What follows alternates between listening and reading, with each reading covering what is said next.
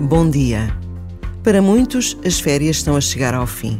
Com mais sol ou mais nuvens, em casa ou na praia, em viagens curtas ou longas, todos os que pudemos gozar um tempo de férias, devemos sentir-nos gratos e felizes.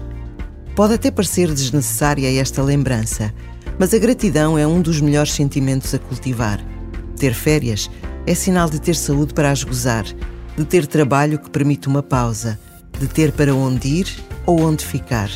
Por vezes, basta a pausa de um minuto para podermos agradecer tudo aquilo que Deus nos dá.